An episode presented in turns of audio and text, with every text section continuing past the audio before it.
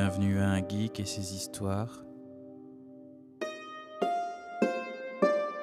Et l'histoire du jour est Les Ravagés. L'homme m'a demandé quelle est l'histoire la plus courte que j'ai jamais écrite. J'ai répondu qu'un auteur américain avait écrit la suivante. Chaussures de bébé à ventre, jamais utilisées. En français, cette histoire comporte sept mots, une virgule et un point. C'est probablement l'histoire la plus courte qui existe. L'interprétation la plus courante est qu'une famille a acheté des chaussures pour un petit bébé, mais qu'elle n'en avait plus besoin. La raison pour laquelle cette famille n'a plus besoin de ces chaussures? Voilà la magie de l'évocation. Tout cela est implicite. Cette histoire serait gâchée si on devait la, euh, la spécifier, ou le spécifier. Tout se passe dans l'imagination du public. L'imagination fait tout le travail, et on appelle l'auteur un génie. Alors qu'au fond, ce sont ces lecteurs qui font tout le travail d'imagination. Enfin soit, on peut supposer. Qui est cette famille? Peut-être qu'il y avait une histoire d'amour, peut-être qu'il y avait un mariage, peut-être une maison en commun, peut-être une grossesse. Qui sait? Tout cela se passe dans l'imagination du lecteur. L'homme en face de moi n'a pas accepté cette réponse. Il a redemandé euh, l'histoire la plus courte que j'ai écrite. J'ai fait semblant de réfléchir. Je savais exactement quelle était mon histoire la plus courte. Un homme rencontre une femme. Ils sont ravagés.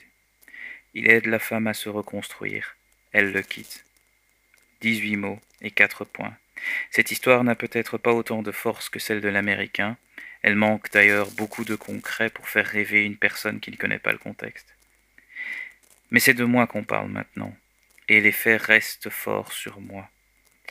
Pour vous donner une idée, tout le haut de mon corps tremble, mon cœur se tord, et il y a des picotements dans mes yeux. Après tant d'années, cette histoire a toujours cet effet sur moi.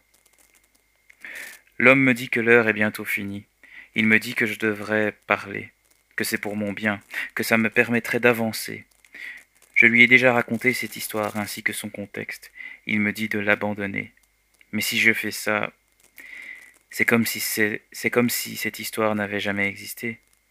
Ah non, pardon, pardon, pardon, pardon. Là. Mais si je fais ça, c'est comme si elle n'avait jamais existé, non? L'homme, l'homme me donne ses disponibilités. Oh purée, l'homme me donne ses disponibilités pour la semaine qui vient. C'est drôle. Vous savez que son travail n'est pas de me guérir, il m'accompagne. Mais bon, lui et moi savons très bien que je ne veux pas être guéri.